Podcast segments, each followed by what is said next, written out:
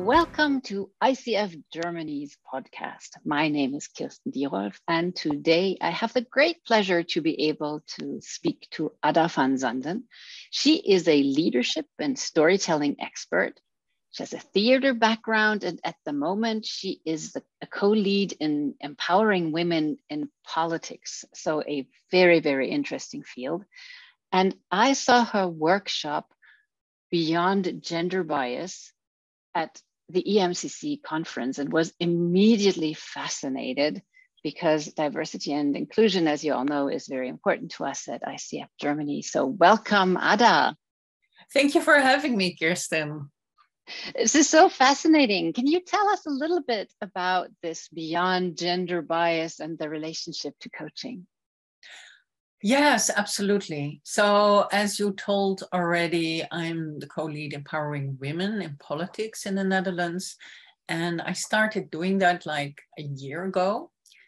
And because of that, I, I started also doing research in how women are still treated in the workplace. And of course, the politics is such a masculine game so slowly slowly i became actually more aware also in my own personal life what i experienced because actually i thought you know i'm, I'm a white woman and i was not aware of the fact how i myself was treated and how this is like a normal accepted thing.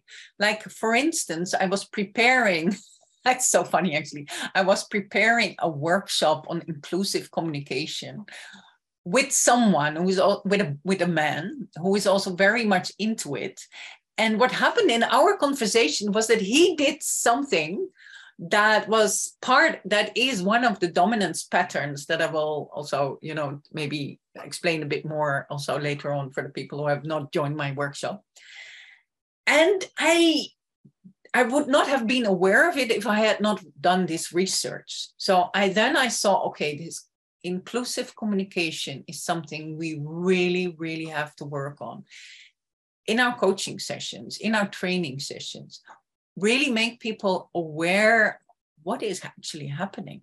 Because if we are not aware, we just let it go because we are so used to it.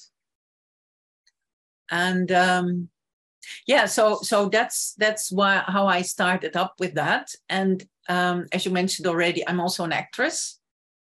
And with my theater company, we work on a, on a play. We have been perf- performing this play a couple of years before uh, Corona. It's called Shakespeare's Women, where we also discovered the power of women in Shakespeare's plays, but also as women, as female characters, uh, addressing Shakespeare about the role he gave us. And then after going to the role of modern women what is our role? What is our power? What is our strength actually? And i think that is an interesting you know from the shakespeare's women the power of shakespeare's women to the yeah maybe the power of women in politics i don't know. Yeah. it's quite a journey isn't it? That sounds fascinating. Um i'm you were talking about this dominance pattern and i don't want to out your colleague that you seem to have worked with really well otherwise but you know maybe in general you could share a little bit about the dominance patterns and that, that you have experienced yeah. when thinking about gender bias or in, in collaboration of different genders well in this particular uh, example that i was mentioning uh, I encountered myself the dominance pattern of stealing your idea. So that is um, the, the pattern that sometimes a woman comes forward and comes up with an idea in a meeting, for instance, and then nobody reacts. So what do women do? What is our nature? Is to immediately think, oh, it's me. Oh, it's me because I'm not interesting enough. I don't say it in the right way the idea is not good enough. So you, immediately you back out. And and you you you you draw backwards or you you, you know you step out of it kind of. Um but then what often happens is that just a few minutes later or even later on in a meeting a man comes forward and comes up with this idea and it's the same idea. And then everybody says oh my god it's a great idea And you know what? In my conversation with my colleague, he was not aware that he was mentioning the same idea that I had. He really thought it was his own idea. And then I said, okay, that's how it works. Because you hear it, but you hear it unconsciously. So it works through you. And because you're a man, you kind of have the idea that's your own idea. But it's not, it was already mentioned before. So that was such a an eye opener for me as well like okay this is how it works. It's because it's not about blaming. It's not about blaming the man.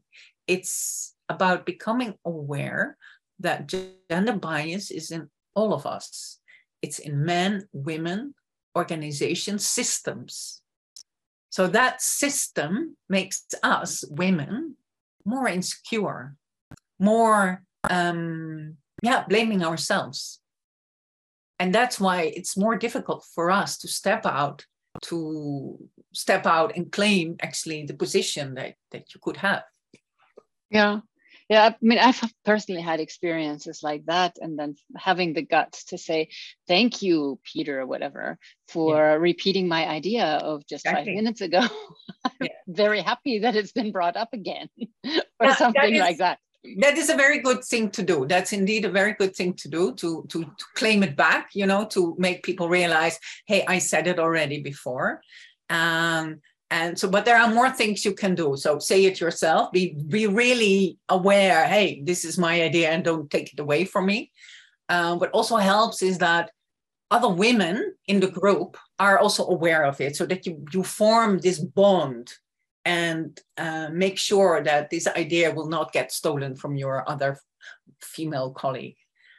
But of course, it's also important that men are becoming more aware mm. of it. So men allies in in um, the politic group where I'm active in, we call it the he for she mm-hmm. uh, phenomena. That we uh, make sure that there is a he who is supporting the she, so that for instance, I gave a workshop uh, a few weekends ago at a, at a political congress about the same patterns. And there was a man, he said, Oh my God, but I'm doing that. I'm always, inter- I'm indeed interrupting my women, my female colleagues more often. Oh my gosh, you know, he was really like sh- shaming himself. But that I thought this is an amazing, a, a, beautiful moment that he realizes it. And when you realize it, you're able to over, to to do something about it. So such a man we need who mm-hmm. realizes, oh my God, I'm doing this. Help me, help me not to do this. So it, it seems like all genders for equality rather than blaming the privileged gender for their recruitment into the system in a way. Absolutely, absolutely. Yeah, beautiful said. Yeah, yeah. Because we all need it. Huh? We all suffer actually from the fact that only more male qualities are important in management. And we all suffer from the fact that it's not really um, caring for us as people. I think the it's it maybe it comes from I mean it's definitely 19th century or maybe even before the way you know systems um, the way companies are are structured. Mm-hmm. It's all about profit. It's about you know competition but the so-called more female uh, leadership qualities um, are more in the picture now. And we all see, hey, we need that actually as society, as global society, we really need that. We know that, but somehow it's difficult to implement. Mm-hmm. Mm-hmm. And I mean, personally, when I hear female qualities and male qualities, I'm like, oh, let's stop the stereotypes already but uh-huh. um, it, um, you know, how, how do you how do you see that this being labeled as this is female yeah. and this is male? I understand what you say. Yeah, I, I, I, I kind of feel with you, and I, I'm also a bit like that. So it's why stereotype, you know, taking care and all these things as more feminine. I think if you if you really look in the broader picture, these are maybe more feminine more women have those qualities of course there are also men who are, who are totally different But I think if we really want to change, we have to see okay, we maybe don't need to call it feminine or masculine, but really look at okay, what are the leadership qualities we need now? And what are the people that we need at this moment in management? And um, yeah, I mean, if there is more balance mm. in, uh, in more variety, um, you also see that there is more profit, that people are more happy, that you are a more sustainable and uh, a company who's really, yeah, more part in in what the world needs today. So that means also having more women. Yeah, definitely. Um, um, I'm wondering, uh, you were sharing that you're the co-lead empowering women in politics, and you yeah. you also mentioned that it's kind of everybody's gender bias, not just not male gender bias, but that there is also female, maybe internalized gender bias. Would you like to say a little bit about that?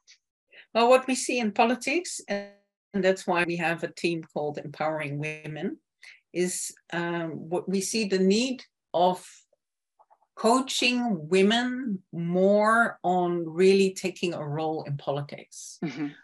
Women need more coaching, and it looks like uh, because as it is today, uh, politics is not very inclusive.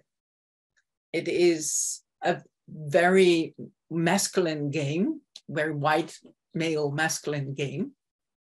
And women don't really in general feel like invited to take part of it mm-hmm. because mm-hmm. uh, you kind of you're just not wired in such a way that you think okay i have i want to be tough you know i want to discuss in such a way i really want to be ta ta ta ta because of course i don't really know much about politics in germany i mean okay you had angela merkel it's was kind of so you had at least a woman at the top I mean, the the debates in the Netherlands can be really dirty, you know, be really mm. disgusting actually. And when there is a woman debating, it's always about how she looks.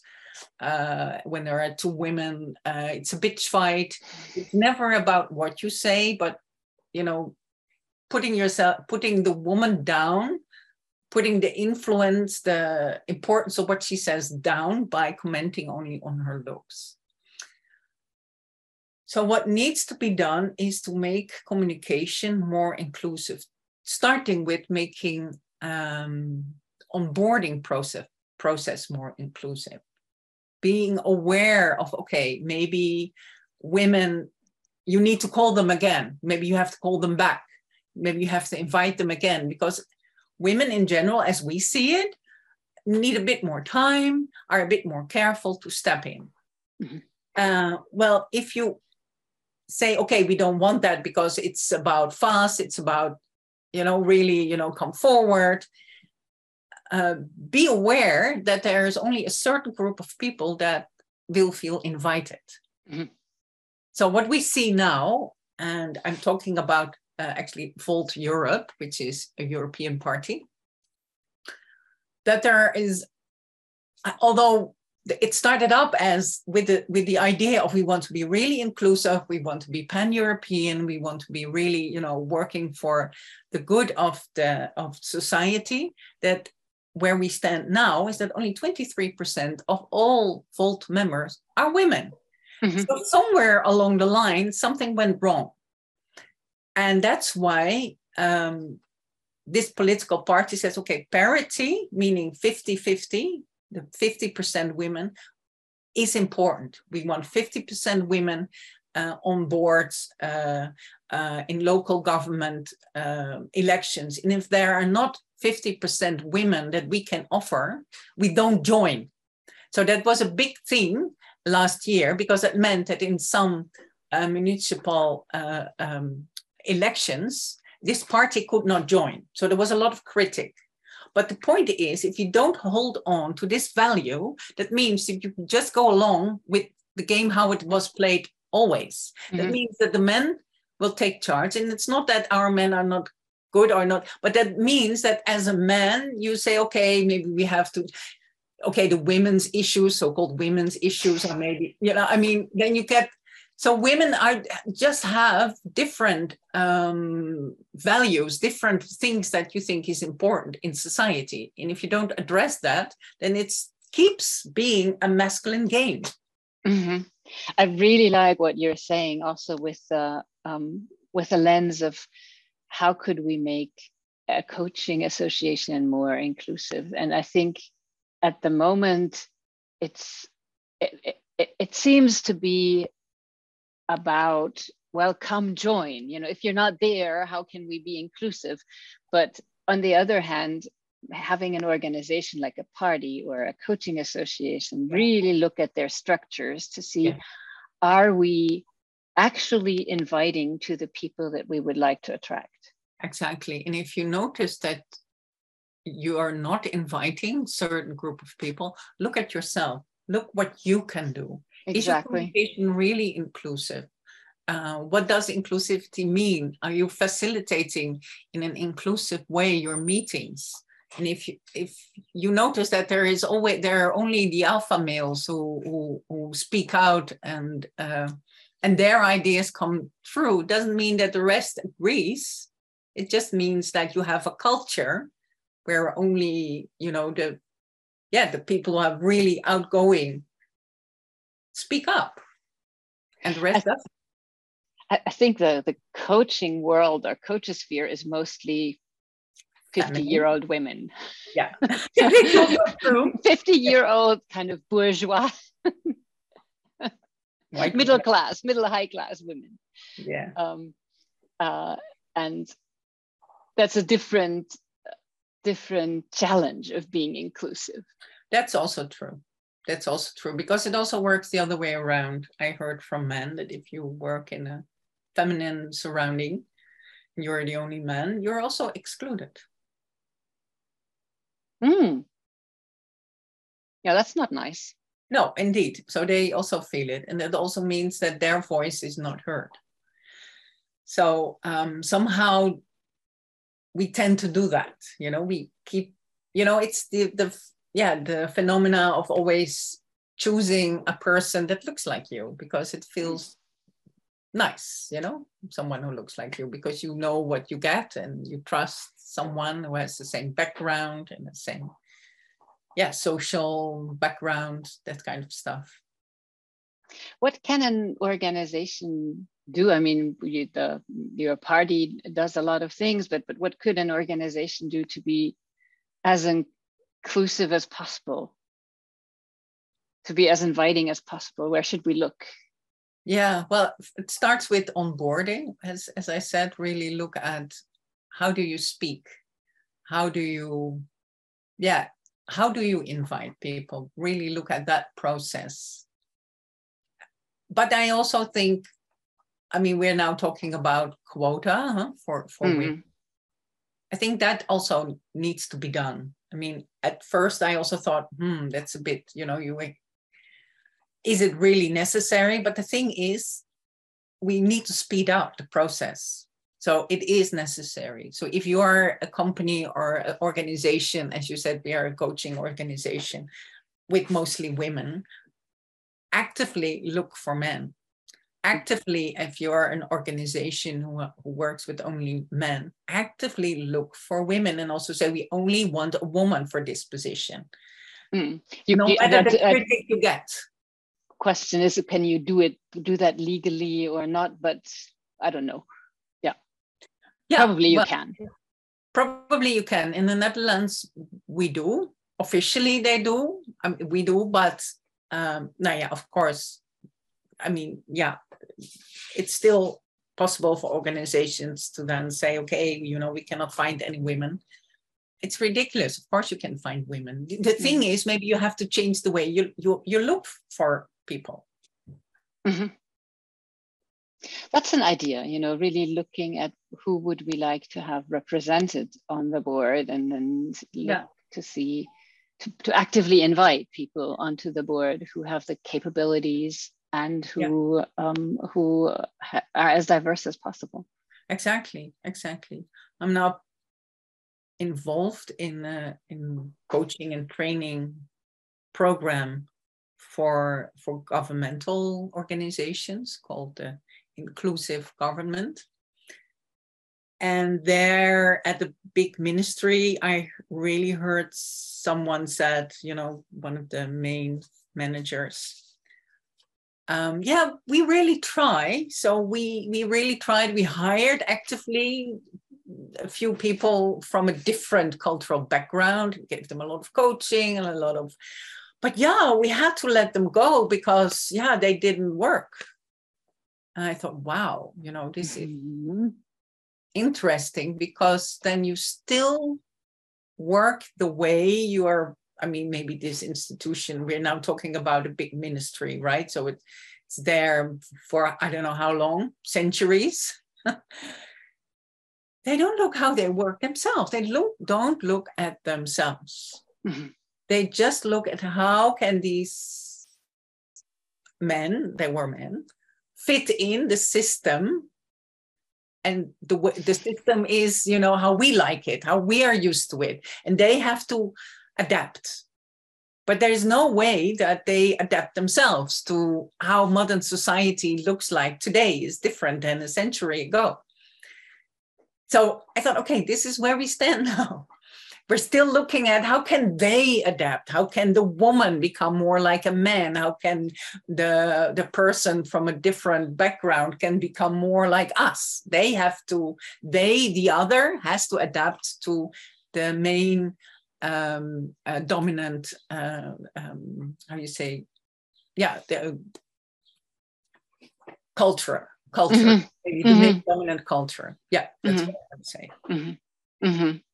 yeah so it's it is about making ourselves uncomfortable a little bit yeah i guess so for looking at ourselves um, and and our communication patterns yeah really look at also what how can we change what do we need to do to change how can we reach out to become more open and to really also learn from from others because it's not about losing something that's also what I say as a as a trainer in creative thinking using my theater techniques.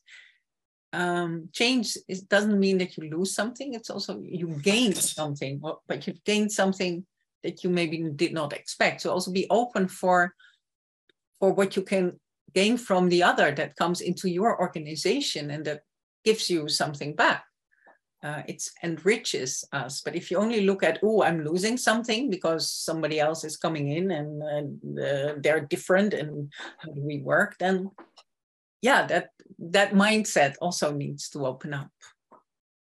And it, when you're so driven by having to be fast and efficient, and then yeah. of course you rely on your tried and trusted methods to get that done. And when somebody comes in who requires you to change, that can be hard. I, I understand. Yeah, that is indeed what what what is said. then we have the we don't have the time to invest in people who are different, who have you know who come in into our organization. But it means that you only look at the at the short, uh, yeah, not in the long run. You only look at what happened. You yeah, but you need now. But you have to look you have to plan what do you need in the future how do you want to work in the future mm-hmm. um, so this you don't you don't see much i don't see much wow um, i think thinking about the dominant culture and how we can shift and how we can live with being uncomfortable if shift happens yes. and perceive the value. I think that is a very, uh, it seems to me, a very um, coachable and a very coaching approach. Yeah, yeah, yeah, yeah. It's a nice conversation because we have we get to really like new ways of thinking and you know what do we actually need and how how can we coach these qualities or how can we help people in in becoming more open? So mm-hmm. so we, we can become a real inclusive society. Yeah. And coaching i think should play a part in this. Absolutely. can play. Yes yes of course of course I totally believe in that as well. Yeah. Is there anything that you want to say that I haven't asked? Uh, interesting. Um, no, I don't think so. For me, it's also an interesting journey. This conversation, just to see where we start and where we where we go into. I have no idea, and uh, yeah, I think this is really enriching for me as well. You know, to to discover together, you know, the importance of coaching in in diversity and inclusion processes. Yeah. Well, thank you very much. For me, it was very enjoyable to again be reminded uh, it's not about them and us, it's about all of us together. all of us, yeah. It's about all of us. Yeah. So thank you. Thank you, Kirsten. Thank you so much for inviting me and for having this wonderful conversation with me. Bye-bye. Bye.